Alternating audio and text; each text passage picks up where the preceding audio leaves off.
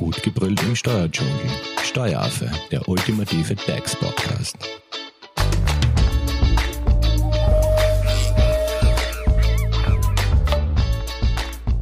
Hallo und herzlich willkommen beim Steueraffen. Spät aber doch wurde die Unterstützungsmaßnahme für die sogenannten indirekt betroffenen Unternehmen mittels Verordnung, nämlich der Verordnung Lockdown Umsatzersatz 2 verlautbart. Das Thema Umsatzersatz hatten wir ja schon. Aber jetzt geht's eben um diese indirekt betroffenen Unternehmen. Und das ist natürlich ein Grund für uns, unseren Experten Thomas Bock von der Hoferleitinger Steuerberatung nochmals genauer zu befragen. Hallo Thomas. Hallo Simone. Also, was ist jetzt dieses Ziel des Umsatzersatzes für die sogenannten indirekt betroffenen Unternehmen? Und vor allem, was sind überhaupt diese indirekt betroffenen Unternehmen? Also wann ist man indirekt betroffen? Also der Aufschrei war natürlich groß bei all jenen Unternehmen, die jetzt vom Lockdown zwar eben nicht direkt betroffen waren, weil es jetzt da keine Kunden direkt beliefern, Einzelpersonen, sondern eher im Hintergrund die Betriebe beliefern, die selbst von der Maßnahmenverordnung betroffen waren. Das beste Beispiel ist jetzt da die Bäckerei, die den Einzelhändler beliefert, das Kaffeehaus, das war ja geschlossen, wie wir wussten, aber die Bäckerei selbst hätte ja produzieren können, aber wer macht das schon, wenn der Hauptabnehmer jetzt nicht offen hat und genau diese Unternehmen sollen nun gefördert werden. Also sprich, alle, die etwas so quasi zuliefern etc. Zu diesen Betrieben, die direkt betroffen waren, genau. Aber ein Bäcker hätte eigentlich offen haben können, ne? Die Bäckerei ja, für Laufkundschaft? Genau, das stimmt. Aber es gibt ja auch viele Bäckereien oder jetzt das Beispiel die Bäckerei, die vielleicht sich auf Gastro oder Hotellerie spezialisiert haben und jetzt keinen Einzelhandelverkauf direkt vom Geschäft haben, sondern wirklich nur Betriebe beliefern. Gut, und was ist jetzt dieses Ziel? Das Ziel ist genau diese Unternehmen, die quasi jetzt in zweiter Reihe von diesen Maßnahmen betroffen waren, auch dementsprechend zu entschädigen. Und es geht um den Zeitraum im November und Dezember. Genau, also der Zeitraum ist der gleiche wie beim Umsatzersatz für direkt betroffene Unternehmen. Gut, was sind jetzt die Voraussetzungen? Also die allgemeinen Voraussetzungen sind ident mit operative Tätigkeit, Betriebsstätte oder Sitz in Österreich. Aber jetzt der konkret neu für diese Förderung ist der 50-prozentige Umsatz mit Betrieben, die direkt betroffen sind. Hier muss man im Jahr 2019 schauen oder auch aktuell, wie viel von meinem Gesamtumsatz erziele ich mit den Betrieben, die direkt betroffen waren. Und die zweite Voraussetzung ist, ich muss bei meinem gesamten Umsatz im jeweiligen Betrachtungszeitraum zumindest 40 Prozent Umsatzausfall haben. Also diese zwei Grenzen muss ich beachten. Also fassen wir zusammen. Das heißt, neben den allgemeinen Voraussetzungen, die eben alle Unternehmen für den Umsatzersatz erfüllen müssen. Genau, die wir behandelt haben, ja genau. Genau. Also das heißt, ähm, Betriebe bekommen diesen Umsatzersatz 2 nur dann, wenn sie eben Umsätze haben, also 50 Prozent ihrer Umsätze müssen mit den direkt betroffenen Unternehmen vom Lockdown quasi zusammenhängen. Genau. Und sie müssen 40 Prozent Umsatzeinbruch haben. Von den gesamten Umsätzen. Von gesamten genau. Umsätzen. In den Zeitraum November, Dezember 2020. Genau. Gut. Ähm, wie schaut's jetzt mit neu gegründeten Unternehmen aus? Also die sind ja eigentlich, ja, die schweben immer so in der in der Mitte irgendwie. Ja, die genau. sind nicht direkt, aber auch nicht indirekt betroffen oder doch. Also das Problem ist bei diesen neu gegründeten Unternehmen, die vor Dezember 19 keine Umsätze erzielt haben, dass es ja keinen Vergleichszeitraum November, Dezember 19 gibt. Hier hat der Gesetzgeber gesagt, dass wir die Umsatzerlöse, den Vergleichszeitraum heranziehen ab dem ersten Monat, wo Umsatzerlöse erzielt worden, bis maximal 31. Oktober 2020. Das ist mein Vergleichszeitraum, den ich jetzt damit November oder Dezember 2020 vergleichen muss.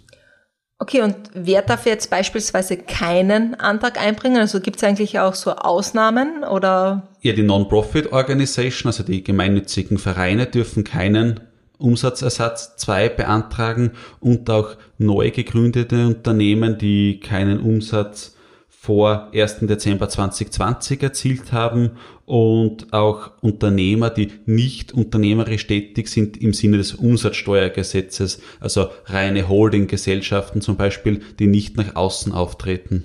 Okay, die sind vom Umsatzersatz 2 quasi ausgeschlossen. Genau. Und zusätzlich ausgeschlossen sind auch noch, das haben wir aber bereits vom Umsatzersatz 1 behandelt, die eine finanzstrafrechtliche Strafe über 10.000 Euro in den letzten fünf Jahren gehabt haben etc. Also diese allgemeinen Ausschlussgründe sind ident. Und wahrscheinlich auch Unternehmen, wo jetzt gerade ein Insolvenzverfahren schon Genau, Unternehmen in so. Schwierigkeiten mhm. etc. Genau.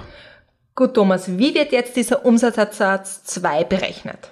Also das ist jetzt relativ komplex. Also man muss eben den 50-prozentigen Umsatzzusammenhang beweisen, dann noch mehr, dass ich 40 Prozent Umsatzausfall habe.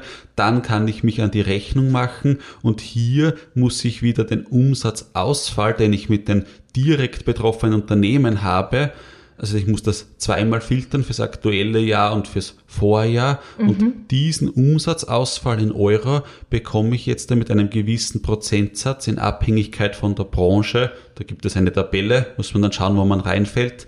Bekomme ich dann diesen Umsatz mal den Prozentsatz laut Branche ersetzt. Also ich habe jetzt da 100 1000 Euro im November mit einer, mit dem Bäcker zum Beispiel gemacht.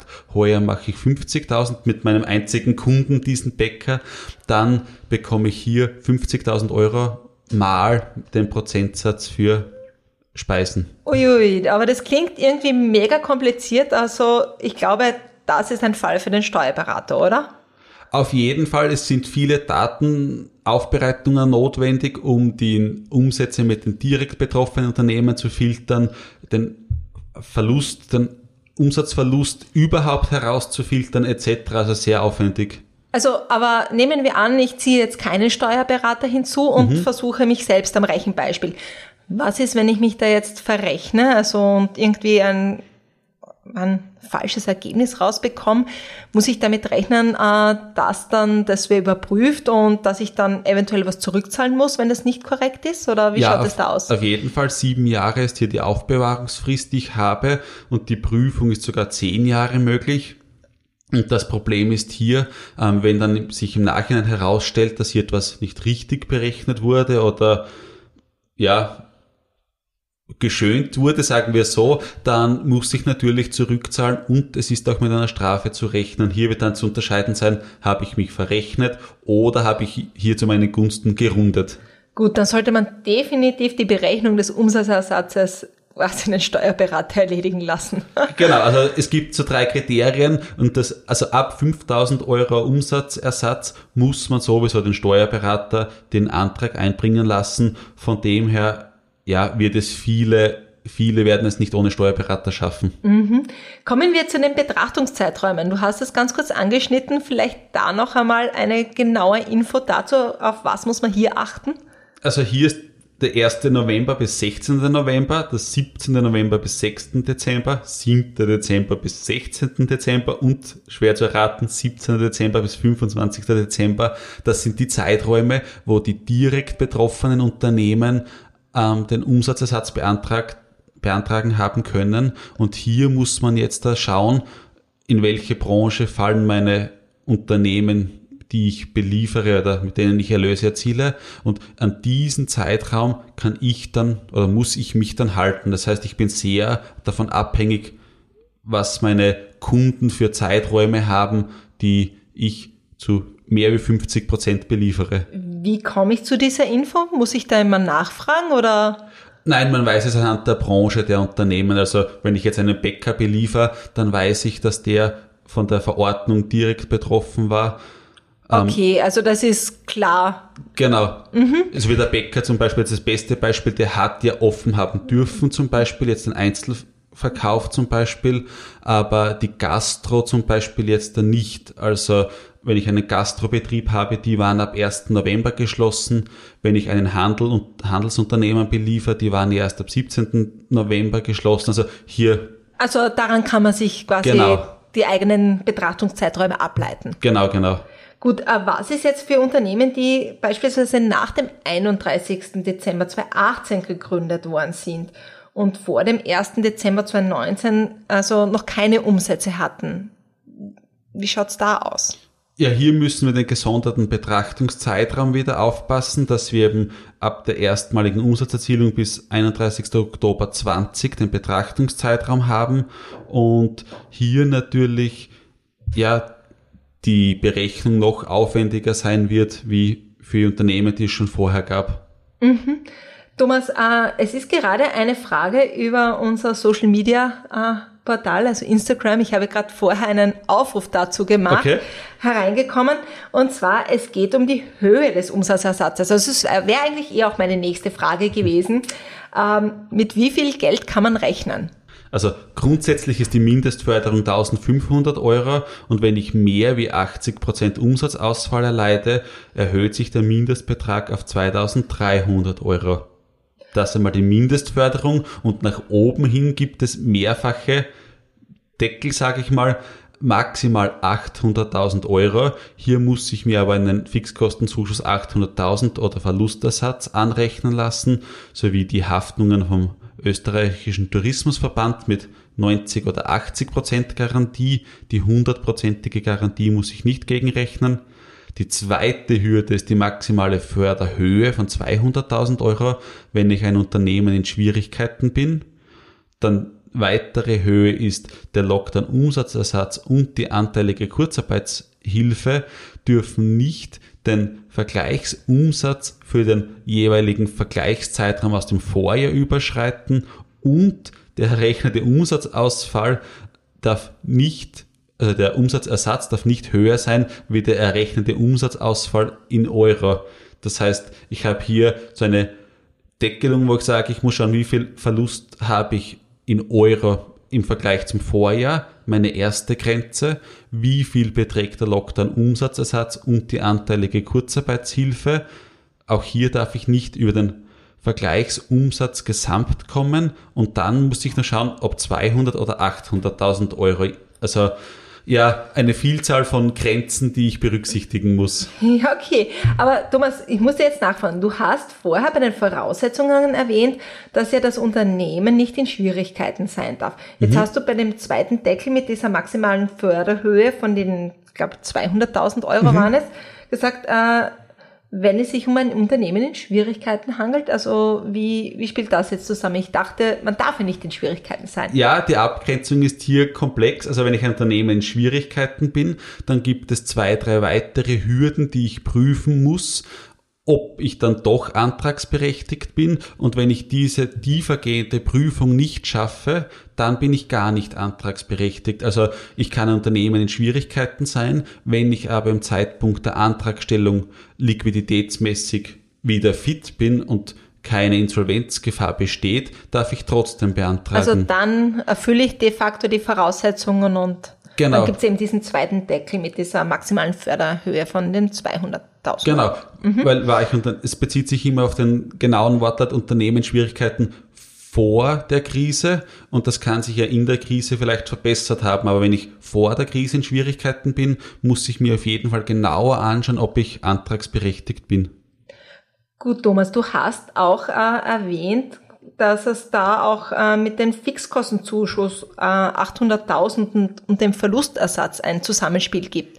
Genau. Also wie, wie wirkt sich das jetzt auf den Umsatzersatz 2 aus? Ähnlich wie beim Umsatzersatz 1. Hier kann ich mir aussuchen, ob ich den Fixkostenzuschuss oder Verlustersatz beanspruche. Wenn dieser für mich günstiger ist, muss ich den Umsatzersatz 2 zurückzahlen oder wenn ich den Umsatzersatz 2 haben will, dann darf ich für diesen Zeitraum keinen Fixkostenzuschuss 800.000 oder Verlustersatz beantragen. Das heißt, auch da muss man natürlich wieder ein bisschen rechnen und genau. schauen, wo bekomme ich mehr raus. Genau.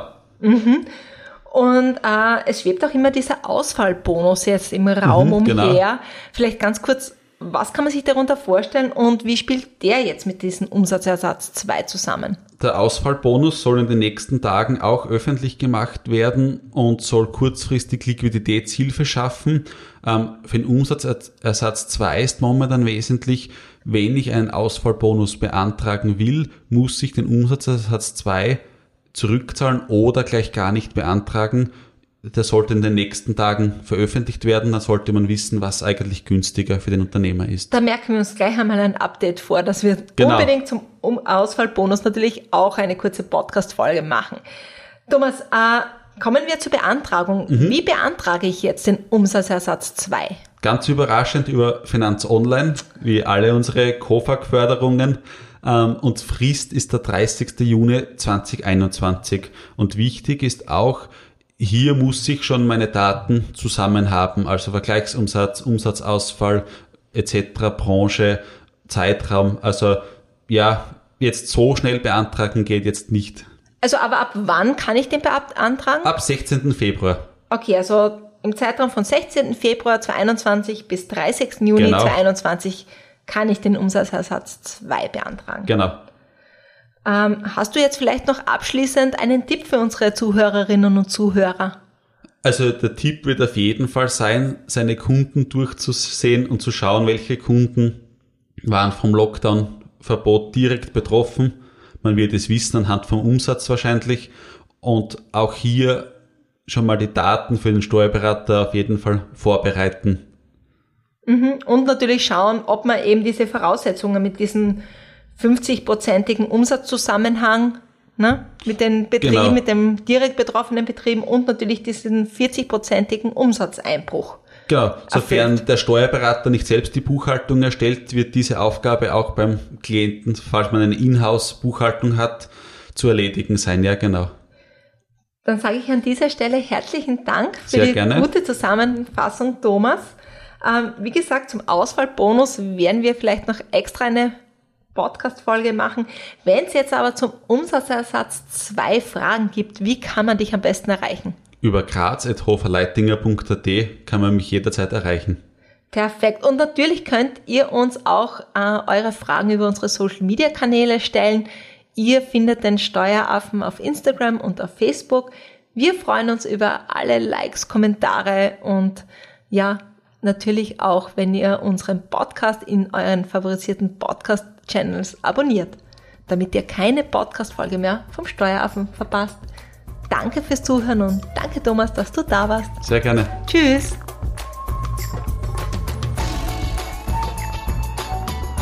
Das war Steueraffe. Gut gebrüllt im Steuerdschungel. Jetzt abonnieren auf iTunes, Soundcloud und Spotify. Ihr wollt noch mehr zum Thema Steuern wissen? Dann geht auf www.steueraffe.at.